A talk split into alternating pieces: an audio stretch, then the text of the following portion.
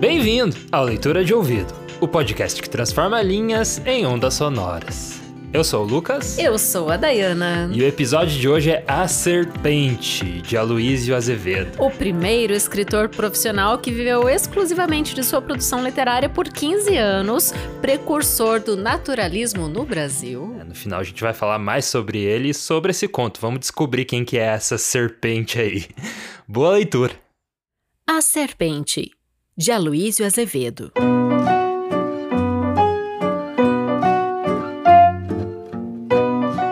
Brás foi jantar a Santa Teresa com o seu amigo Manuel Fortuna, como costumava fazer invariavelmente todos os domingos.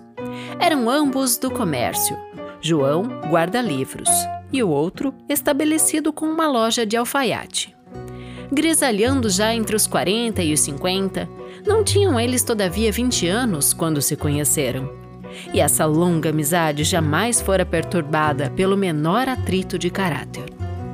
A paz dos anjos seja nesta casa! exclamou João Brás no tom risonho e tranquilo com que, ao chegar aos domingos à casa do velho amigo, dizia sempre e sempre essa mesma frase. Bons ventos o tragam, compadre, respondeu Manuel, estendendo-lhe a mão. Como tem passado? E minha filhada, como vai? Sem novidade, graças a Deus. Lá foi mais o marido e os filhos visitar a sogra na piedade Naturalmente, só volto uma manhã no trem das nove e meia. Dona Maria, já sei, está lá dentro? Está. Vai entrando, compadre. E o guarda-livros enfiou sem cerimônia até a cozinha para ir entregar a Dona Maria, que lá estava às voltas com o jantar e com a cozinheira, os pacotes de doces e frutas que ele trazia pendurados na mão esquerda. Abraçaram-se formalmente entre as palavras e os risos do costume. João Braz era viúvo já pela segunda vez. Do primeiro matrimônio, ficara-lhe uma filha, que, pelo batismo, o fizera compadre de Manuel. E depois, 18 anos mais tarde, lhe deram um lindo casal de netos, agora constituídos no alegre enlevo da sua velhice. Aqueles jantarinhos domingueiros em casa do amigo tinham para ele o irresistível encanto do mais velho hábito de sua vida. Mal cumprimentava os donos da casa, Trocava a sobrecasaca por um rodaque de linho branco e estendia-se numa cadeira de balanço sob as árvores do jardim, à espera que o chamassem para a mesa. O cozido, o vinho virgem e os motivos da conversa entre os três eram quase sempre os mesmos. Depois do café, os dois compadres armavam sobre as pernas o tabuleiro do gamão e enfiavam partidas até às dez e meia da noite, enquanto Dona Maria se arranchava lá fora com as famílias da vizinhança, fazendo roda à porta da chácara ou passeando pelas aproximações da casa. Manuel, todavia, não era casado com a sua companheira. Tendo aos 30 anos a recolhido como empregada para lhe tomar conta da casa, da despesa e das roupas brancas, deixou-se afinal entrar passivamente no inventário dessas coisas e ela acabou por tomar conta também dele. Quando deram por si, estavam unidos pela mais legítima ternura e estavam conviventes no mais perfeito pé de igualdade. Dona Maria era honesta por índole, era sadia e limpa. O negociante sentiu-se bem ao lado dela e deixou-se ficar.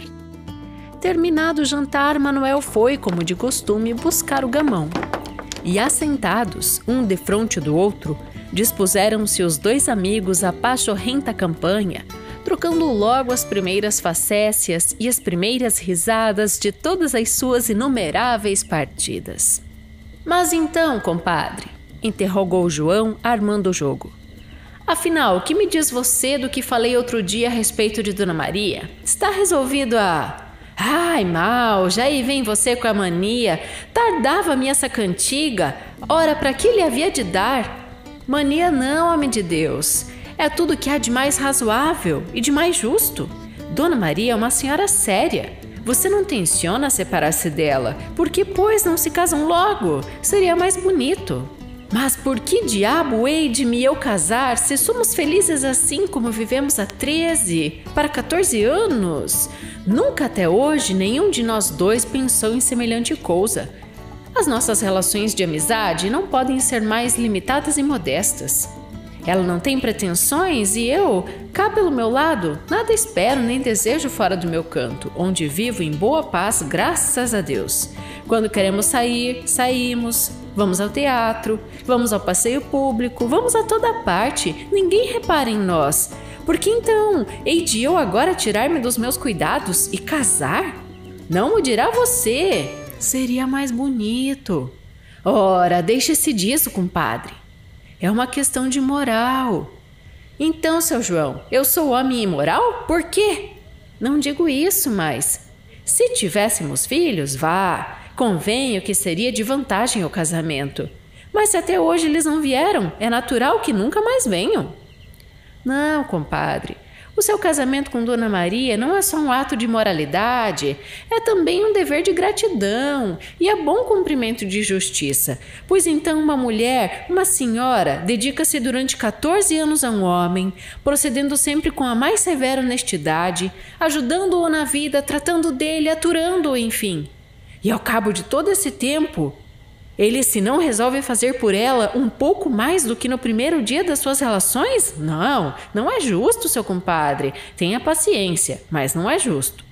Homem, sabe de uma coisa? Não falemos mais nisso. Você, quando mete a cabeça para um lado, não há meio de tirá-la daí. Pois não falemos, não falemos. O meu protesto, porém, fica de pé. Não falemos, não falemos, mas no domingo seguinte, durante o joguinho, o compadre João Brás voltou à carga e acrescentou as novas escusas do amigo.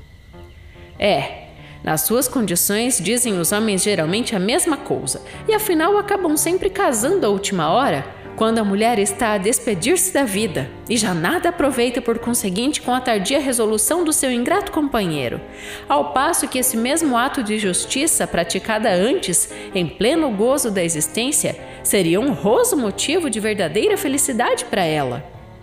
Ora, deixe-me em paz, compadre. Deixe-nos viver como vamos vivendo e preste mais atenção ao jogo, senão prego-lhe um gamão cantado.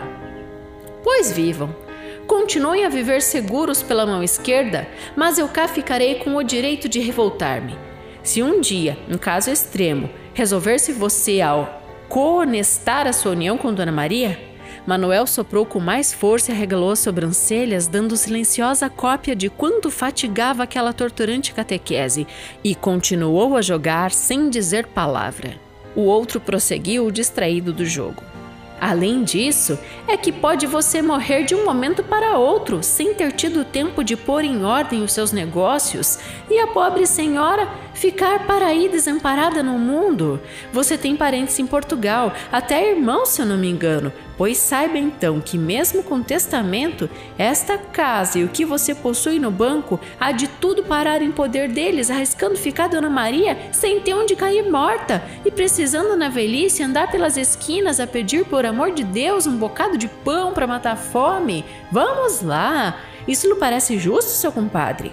Oh, não diga isso, criatura, que você me aperta o coração, ora já se viu. Pois é cumprir com o seu dever, homem. Case-se por uma vez. E, como Dona Maria nesse momento entrava no passeio, o moralista levantou-se, deixando o tabuleiro do gamão sobre as pernas do parceiro, e foi ter com ela para lhe dizer a queima-roupa. Estive agora conversando com o compadre a seu respeito, Dona Maria. Mas isso é um cabeçudo de marca. Pergunte-lhe pelo que lhe falei e ajude-me também pelo seu lado. Manuel soltou uma gargalhada. Sabes tu qual é agora a mania do João? Disse ele, voltando-se para a companheira. É casar-nos. Ora, já se viu para que ele havia de dar e não me largo teimoso. Não me fala noutra coisa. E não lhe parece que eu tenho razão? perguntou João Brás, dirigindo-se por sua vez a Dona Maria, que os escutava imóvel, sorrindo em silêncio. Ah, respondeu ela com doçura. Eu estimaria, isso com certeza, para que negar? Casada sempre é outra coisa. Pode uma mulher andar de cabeça erguida e pode mandar em voz alta, porque manda no que é seu. Mas, cá por mim, em boa hora eu diga, dou-me por muito feliz em ter Deus me chegado para um homem como seu compadre, e nada exijo nem reclamo, porque muito já é o que ele faz por mim e pelos meus. E não dói a você a consciência, seu Manuel? exclamou João Brás com a voz tragicamente comovida, estendendo o braço e derreando para um lado a cabeça. Não dói a você a consciência ao ouvir estas palavras que são a expressão pura da virtude da resignação? Pois bem, pois bem, rosnou Manuel quase vencido. Havemos de ver, havemos de ver. Não! Replicou o outro energicamente. Havemos de ver é uma promessa de caloteiro. Você o que não quer, já sei, é incomodar-se. Pois eu me encarrego de tudo. Amanhã mesmo trato dos papéis. Está dito? Sim, sim, veremos amanhã. Não, não. Já daqui não saio sem autorização para correr os banhos. Quando me meto numa coisa é assim. O caso é estar convencido da justiça e da razão.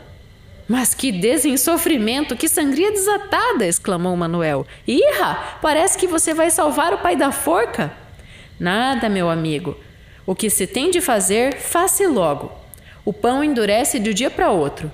E lá, senhora Dona Maria, ajude-me a arrastar este egoísta. Segure-o pelos ombros, que eu o seguro pelas pernas, e despejemos com ele do terraço abaixo, se não nos autorizar já e já a tratar amanhã mesmo dos papéis do casamento. Pois com um milhão de raios, vociferou afinal o perseguido, fugindo ao terrível compadre que por pilhéria o agarrava já pelas pernas. Arranje! Arranje você lá os papéis que quiser, arranje o diabo, mas deixe-me em paz e nunca mais me fale em semelhante coisa. Apre!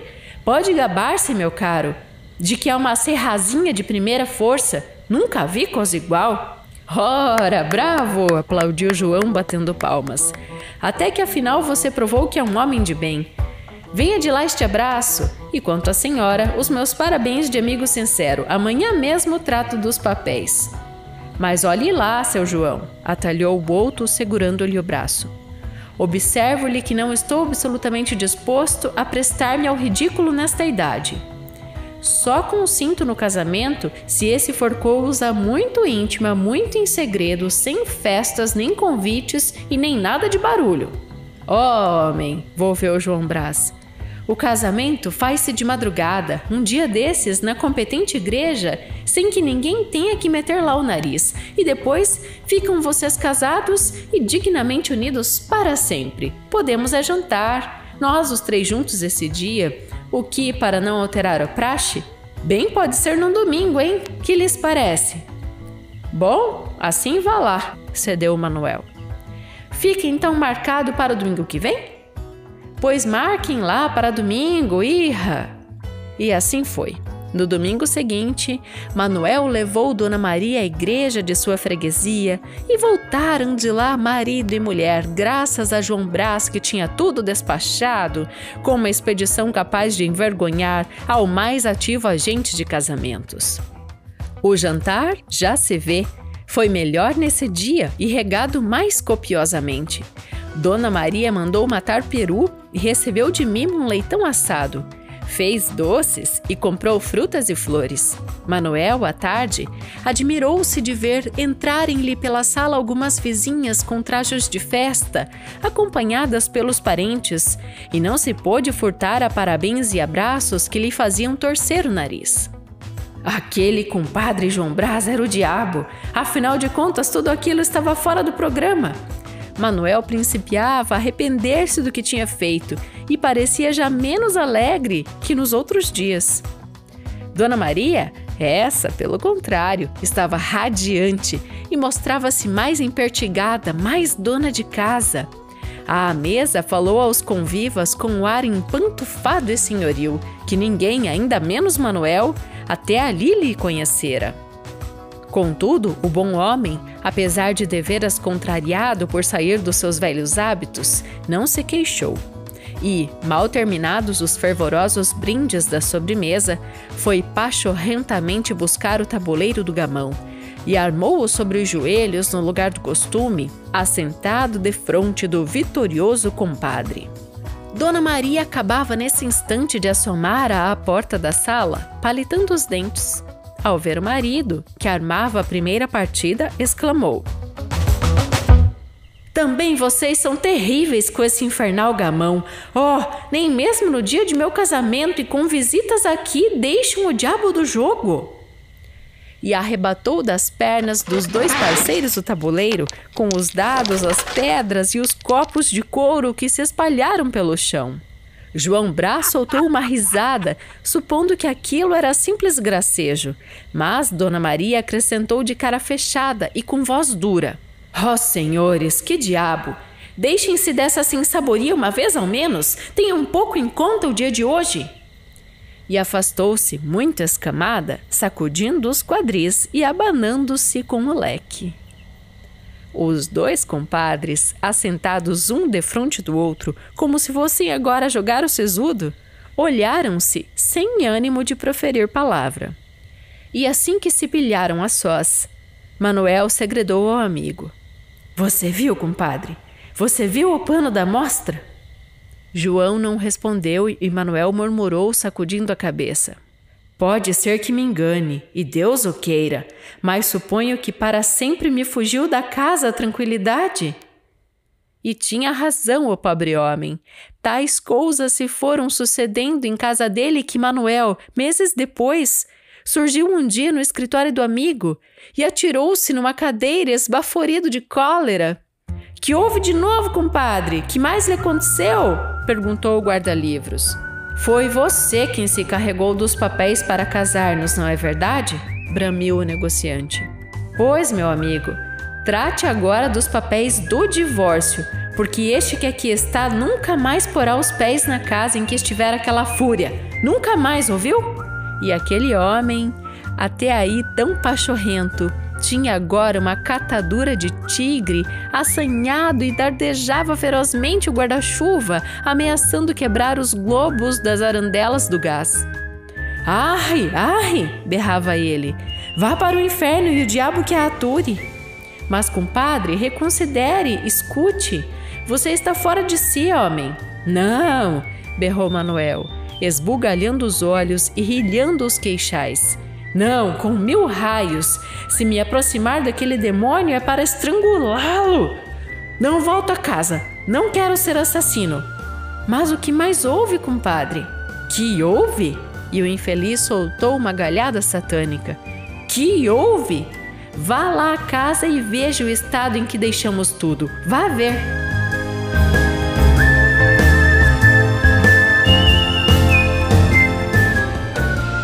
E esse foi A Serpente, de Aloysio Azevedo. Quem tava na dúvida se casa ou não, né? Ouviu esse conto não casa mais. Meu Deus, para mim esse conto é uma grande sátira, claro, sobre o casamento, mas também sobre a amizade. A gente vai falar desse amigo sabichão é aí. Amigo, ele que é a serpente. pois é, dá para fazer essa interpretação também, né? Sim. Não é impossível. Mas então, o que você achou? Ficou com medo de mulheres depois disso? Isso muito me preocupa. Não, eu já tô, já tô casado, né? Então já muito já, bem casado, né? Então já, né, já, já fiz a decisão, então agora não tem mais volta. É... então, é, eu... Era pra eu falar alguma coisa nesse momento. Tô esperando você falar. Então, que. Já eu... passou aquele momento em que ele falou: é, Como é que é? Eu anotei aqui. Você viu o pano da mostra? Já passou o teu pano da mostra? Não Sim. foi ruim assim? não, não foi. Mas é muito. É muita sátira mesmo, assim. É, dá pra imaginar que ele era. É, é, depois a gente vai falar, né, dele, do irmão dele um pouco, né? Uhum, dos, uhum. dos dois Azevedos ali que era quase como se fosse o, o, o stand-up da época, né? Os comediantes da época, que eles faziam esse tipo de comédia pela literatura, né? Sim. A gente falou no começo que o Aloysio Azevedo foi o primeiro escritor que viveu da sua produção literária por 15 anos, né? Então, realmente, ele, claro, ele também, no comecinho da carreira, colaborou com jornais, periódicos, era também caricaturista, mas escreveu muito, e a gente vai falar logo mais como, né? Que ele ah. transformou esse nesse, nesse ganha-pão, assim. Sim, mas e aí ele começou, né? Ele indo na casa do amigo, sempre com as rotinas, né? Sempre, sempre as mesmas. Uhum. A vida é boa assim, né? Estamos aproveitando aqui, a gente gosta de, da companhia um do outro, gosta é. de jantar, jogar gamão depois. E, e daí, né, começou a, o, o amigo a, a bestemar ele, né? Pra casar, pra ele casar, porque ela merece, né? Ela merece. E, né, você, você vai imaginando que vai capaz de dar certo, né? Então temos essa narrativa em terceira pessoa, né? Esses dois amigos que você bem falou ali, você estava já situando. Um então é guardador de livros, né? O outro é comerciante. É. E Uhum. a gente Inclusive, tem... o, o autor, né, foi guardador de livros, né? Depois a É, gente vai chegar. e, e caixeiro também, né? Aham. Legal a gente falar desse começo dele. Então, ele falou por conhecimento de causa um pouco, só que foi a vítima da, Aham. da história, foi o, o, o- Ah, não, foi o guardador de livros, foi quem provocou tudo. Sim, sim. O comerciante que foi a vítima. Eu achei muito legal essa brincadeira do Manuel e da Maria. Então, Ah, que, que é o casal. nisso. é Manuel Fortuna, Uhum, né? Fortuna. E a Maria, que é a mulher dele. uhum. E o amigo que fica cutucando é o é João só a Brás. Maria, né? Depois virou a Maria Fortuna. e a Fortuna foi pra ela. Ficou muito afortunado e virou uma serpente. É. É, então a gente tem esse jantar domingueiro bem legal. E, e isso remete ao que a grande escola, né? Que o, o Aloysio Azevedo foi um representante, que é o naturalismo. Sim. Então é algo que acontece naturalmente, né, na vida das pessoas, de visitar umas às outras, né, passar esses bons momentos. Aham. Então até ali tava tudo certo. E a sequência da narrativa também é algo Pois muito é. natural. É, eu, eu esperava que ia demorar mais tempo é, pra né, acontecer, tudo virar de cabeça pra baixo, Aham, mas foi no dia do foi casamento. no- ali na, na noite da festa, né? O, o coitado lá começou a ver as visitas chegando, Ih, mas não queria. Já tava pessoas- estranho ali, né? É, daí eles sentaram pra jogar o gamão, daí ela puxou o tabuleiro com tudo, né? E o outro achou que era piada, né? Isso também foi engraçado. E- Eu achei engraçado essa cena dos dois desolados se olhando, mas vamos fazer o que agora Aham. que ela tirou o tabuleiro? Sim, daí depois o amigo teve que, né, fazer os papéis do divórcio, né? Agora que você me arrumou isso, agora resolva e faz os papéis do divórcio. É, é, esse movimento, né? Essa mulher te cuida, ela te atura, você tem que fazer o bem pra ela e casar com ela, né? Sim. Ai, ai, gente, essa amizade. Sim, bem, bem engraçado o conto e, e, né, não, não falando é, negativamente isso, mas superficial, assim, né? Um conto pra Uhum. você é, se divertir ali. Claro que a gente falou, né? Quem que é a serpente? Será que é, o, É. é a mulher ou foi o amigo que, que empunhou o outro É, amigo? não, eu acho que é mais a mulher mesmo, né? Sim, mas é um conto assim de superficial, né? E pra você é, fazer essa leitura mais descontraída, claro, e que não foi só é, com base disso, né? A carreira do Luiz Azevedo, né? Ele fez muita coisa de é, grande profundidade Sim, também na vida uhum. dele que a gente vai, vamos já, Já, entrar já na vamos biografia dele. Eu só então? quero concluir uma coisa aqui. Eu achei que a forma como ele conduziu a história, né, que ele criou essa relação dos dois amigos, ele fez uma coisa que serve pra gente pensar bastante. Ele fez o amigo sentir peso na consciência de não se casar. Uhum. Então, você se lembra alguma vez na sua vida que você passou por uma situação dessas, de alguém te colocar contra a parede de tal forma que fez você ficar com esse peso na consciência e tomar uma atitude que você Sim. não estava predisposto a tomar? Então, tudo isso é Sim. muito do Por naturalismo. pressão, né? Por pressão. Sim. Eu vejo você fazendo isso. Às vezes tem Olha, amigos- gente, revelações desse Tem episódio. casal de amigos, daí você chega, mas quando vocês vão casar? E quando que vai vir os filhos? Mas é tudo brincadeirinha. É, Meu Deus, a minha meia culpa, vou ficar bem quieta. Vamos encerrar a discussão do conto, vamos falar da vida do autor. Eu vou acabar me complicando aqui. Gente, eu não sou uma má pessoa, você vai fazer eles pensarem que eu sou uma má pessoa. Não, mas daí se, se né, os dois casarem e tiverem filhos, vai ser sempre uma coisa boa, né?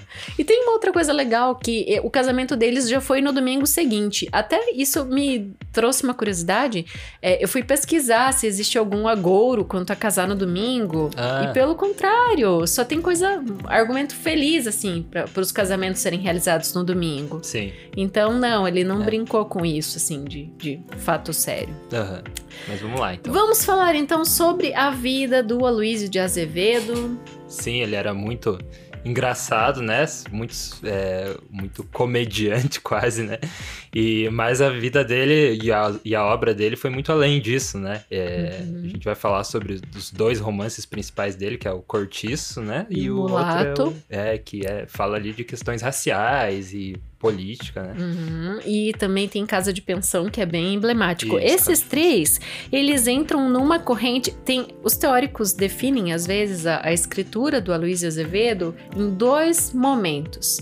Ele conseguia fazer essa parte assim mais conteudista, né, de conteúdo com esse debate que você comentou Uhum. aqui, o mulato, o cortiço, casa Sim. de pensão, e ele tinha a escrita para as massas, né? E esse Aham. conto é, ele caracteriza como entretenimento, essa É, claro escrita para as massas. Claro, porque até, até porque deve ter saído num folhetim, né? Provavelmente, um jornal, assim.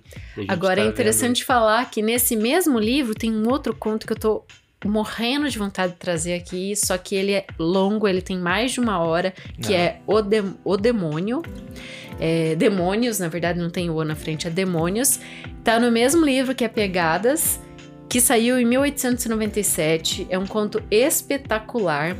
E uma outra obra do Aloysio Azevedo que eu gosto demais, assim, que é encantadora, que eu quero que você leia, já falei desse texto pra você, é A Mortalha de Alzira. Ah, sim. Que tem brinca com vampiro também. É, Nossa, é Ele esplendorosa. escre- escreveu uma porrada de coisa, ele escrevia Muita coisa, né? Ele demais. tem di- diversos estilos, assim, claro que ele fica consagrado por uma coisa ou outra, mas é, pelo que eu vi, a biografia dele é bem vasta, assim, ele escrevia muito, assim, Uhum. bem, bem ativo. É, e ele ficou realmente conhecido. Foi ele que inaugurou esse movimento naturalista no É. Brasil. Ele recebeu influência do português, essa de Queiroz, e do francês Émile Zola. Então Uhum. a gente tem essa. Emile, né? Na verdade. É. Emile Zola. A gente tem essas influências sempre, né? Vindo da Europa ali, para os escritores brasileiros. Sim. Mas é, aí ele fez uma coisa chamada realismo naturalismo, ou naturalismo realista, que é algo bem interessante, mas sempre É. falando da vida real. O touro negro, né, que a gente trouxe Ah, a aqui, gente tem o Touro Negro lá no começo da lá nossa no trajetória. começo do, do podcast, mas ainda é um dos meus favoritos. É muito Pra imersivo. mim também. É, para você ouvinte que ainda não ouviu o Touro Negro, ele, ele narra assim uma tourada, né? Que existia Uhum. muito na, na época e ele narra essa luta do, do, do toureiro, né, com o touro, e é bem intenso, e, e, acho, e acho que ali é uma marca bem forte do naturalismo, né? Exatamente. Porque até a gente deixa um aviso, né, antes de É, começar o é, episódio, se que era você pesado, né? é, que é um pouco pesado assim, mas é, nossa, muito legal. Tem que Incrível. é um daqueles que todos devem, É- devem conhecer, é, é um ouvir, conto, ler. é verdade, é um conto que evoca bem aquele conceito literário da catarse, né? Que a gente fala que é aquilo que te deixa. "Ah, Meu Deus, Sim, isso aconteceu. Sim, se você né? tá na dúvida ainda, ah, o que, que é o naturalismo mesmo, você vai lá e escuta esse conto que você é melhor, né? Você, você ouvir e ente- que você vai entender bem melhor o que, que é, né, esse É, movimento. Se não me engano, salvo engano, tá entre os 10 primeiros episódios que a gente fez. Eu não lembro agora exatamente qual, mas foi um bem do princípio. Aham. E então, quem que. Quando ele nasceu, onde que ele nasceu, quem que foi ele. É maranhense, Aham. né? Então ele nasceu em São Luís do Maranhão em 14 de abril de 1857, Aham. bem ali no meio do século XIX. E ele viveu bastante tempo, ele morreu em 1913, né? Hum, então ele 50 cruzou anos. né? cruzou os séculos ali e fez uma produção bem interessante. Sim. É bom a gente falar que tudo é natural na vida dele, inclusive essa esse cenário tão natural de que o pai dele era viúvo, a mãe dele era separada e o relacionamento dos pais dele era muito criticado pela sociedade em função Sim. disso. É, o pai dele era cônsul português, né? E eu acho que também ele era, é, era de uma família, assim, abastada, eu acho, até, né? Pelo que eu vi. Depois ele virou diplomata, enfim, ele tava dentro desse, Sim. desse mundo, né? Ele mesmo foi diplomata e depois foi cônsul, né? O Aham. Aloysio Azevedo, no fim da vida, ele morreu como cônsul. Mas então os pais, né? O o nome da mãe era Emília Amália Pinto de Magalhães e o pai, então, era o Davi Gonçalves de Azevedo. Daí vem, então, o sobrenome, né? Aloysio de Azevedo. Sim. A infância dele já foi marcada, assim, por gostar de desenhar, de pintar. e, Inclusive, Uhum. ele começou ganhando dinheiro na imprensa como caricaturista, É. né? Começou trabalhando ali. Verdade. Os Ele escrevia para jornais. é, esses jornais é, de, de sátira política mesmo, né? Tem uns nomes engraçados. Zigue-zague, Tirico-teco, sei lá. Fofão. Aham. E ele escrevia para esses jornais e eu até pesquisei um- as caricaturas dele. E ele, ele desenhava bem mesmo e era super catura- caricaturado. Então imagina essa- esses bonecos com cabeção, assim, e o corpinho pequeno. E sempre de teor político, é, então bem, bem crítico assim da sociedade. Até umas vi umas até fazendo piada com religião até. Uhum. E... É, ele foi, ele tinha alguns escritos criticavam a posição da igreja, né? Então ele, inclusive uma, um momento da vida dele, ele teve que ele fez os primeiros estudos no Liceu Maranhense, foi pro Rio com, com, o irmão dele. A gente tem que falar que ele é irmão do Arthur Azevedo, a gente já trouxe contos aqui. Sim. Depois ele, o pai dele morreu, ele volta pro Maranhão, Maranhão por um tempo e essas publicações que você acabou de citar tornam insustentável a relação dele ali em Maranhão. Ele tem que voltar pro Rio. É, então porque ele a ganhava, crítica. Ele ganhava dinheiro, né, é, com as caricaturas. Era o que o ganha-pão dele e enquanto desenhava ele escrevia, escreveu todos esses romances aí e contos. É, no conjunto de obra, novelas, romance, contos, peças e crônicas. É, e o Arthur Azevedo, ele até chamavam ele, como é que é? é humorólogo? Come... Era tipo a, a, versão do comediante, né? Então, Uhum. o irmão dele escrevia, assim, especificamente co é, comédias, né? Uhum. E especialmente peças de teatro. A gente já trouxe contos aqui, né? Que Quando nasceu, morreu, viveu, minha inspiração é um. Eu Aham. sei que tem mais um que eu não tô me lembrando eu agora. acho que é a dívida, não é? É a dívida, exatamente. É, então são dois, é, dois contos bem engraçados. É, que, né, eles... São bons momentos, né, esses Azevedo? Trazem umas Sim. coisas divertidas, assim, pra gente pensar. Sim, sim. Sempre, eles sempre ficam zoando alguma coisa. né? É, e eles foram juntos pro Rio de Janeiro, né? Então essa trajetória dos dois irmãos escritores também aconteceu É, junto. trabalharam juntos já, né? É interessante, né? E, e eles tinham relação com outros escritores, principalmente o Arthur Azevedo, que era um pouco mais velho, né? Então eles Ah. tiveram, assim, esse trânsito literário muito bem feito, né? É, pois é, mas é muito estranho você olha, porque daí você pesquisa, né, o autor lá e vê a foto deles, e é aquela foto assim, tipo. Você tem que considerar que é século XIX, é, alguém, né? alguém tá com uma faca nas minhas costas, aquela cara de, de né, bravo, assim, mas é como todo mundo tirava foto na, naquela época, né? Mas é, seria legal ver, assim, uma expressão de verdade, né, desses autores, que a gente sempre vê eles com aquela carranca, assim, porque era a forma de tirar foto. Então Aham. você vê que eles, nossa, eram, escreviam só sátiras, né, e faziam zoeira com tudo. Uhum. Daí você vê aquela foto, assim, meio que... Eu acho que esse cara foi muito inteligente. Quero fazer uma leitura do arco da jornada de herói que ele teve. Porque Uhum. ali, ó, em 1878, quando o pai dele morreu, ele publicou no mesmo ano o primeiro romance, que se chamou Uma Lágrima de Mulher, que a crítica detestou, mas o público amou. Foi muito bem lido. Sim. Então, aí a gente vê a inteligência. Ele passou por um, um momento pessoal difícil, que foi perder o pai, mas ao mesmo tempo ele alavancou a carreira literária de uma forma inteligente, Aham. né? Que o que interessa é o leitor pro escritor, né? Sim, é, ele foi pra, pro popular ali, né? É, e daí um ano depois, meio que pra calar a boca da crítica, sai o Mulato. 1879 é o romance que inaugura o, o naturalismo no Brasil, Aham. né?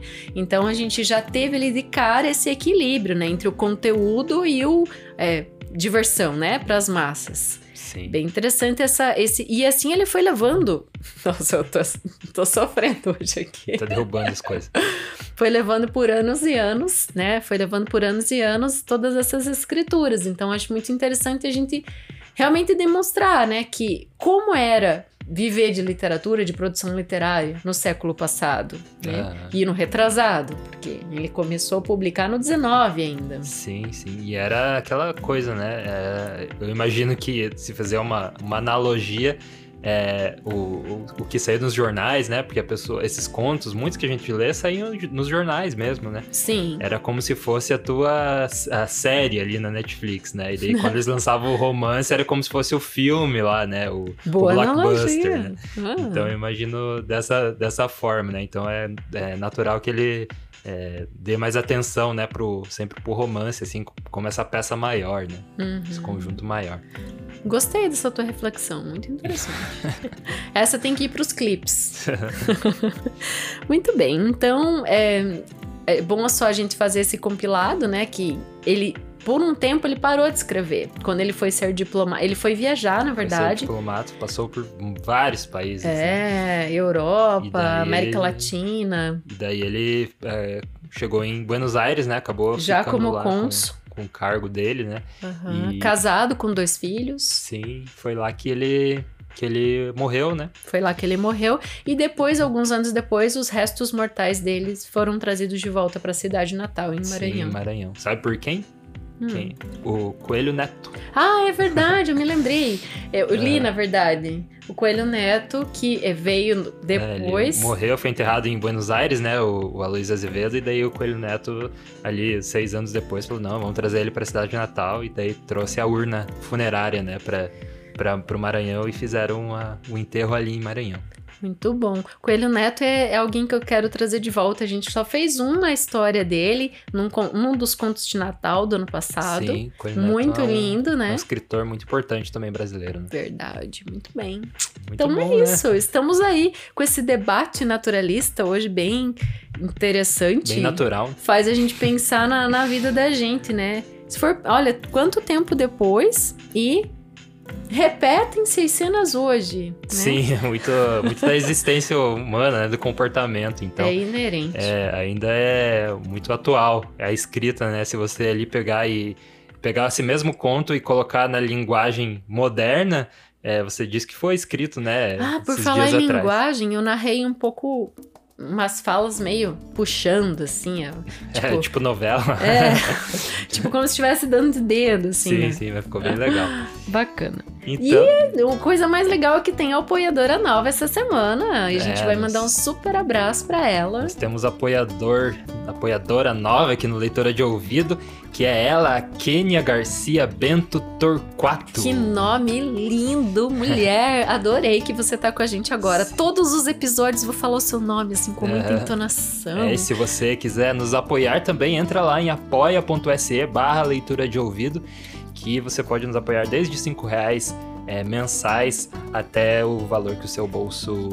É, é eu até fiz um post essa semana, tipo, a partir de um dólar, né? Menos até que um dólar. É, não dá pra comparar cinco com um reais. dólar. Não compara com dólar, senão as pessoas já se assustam.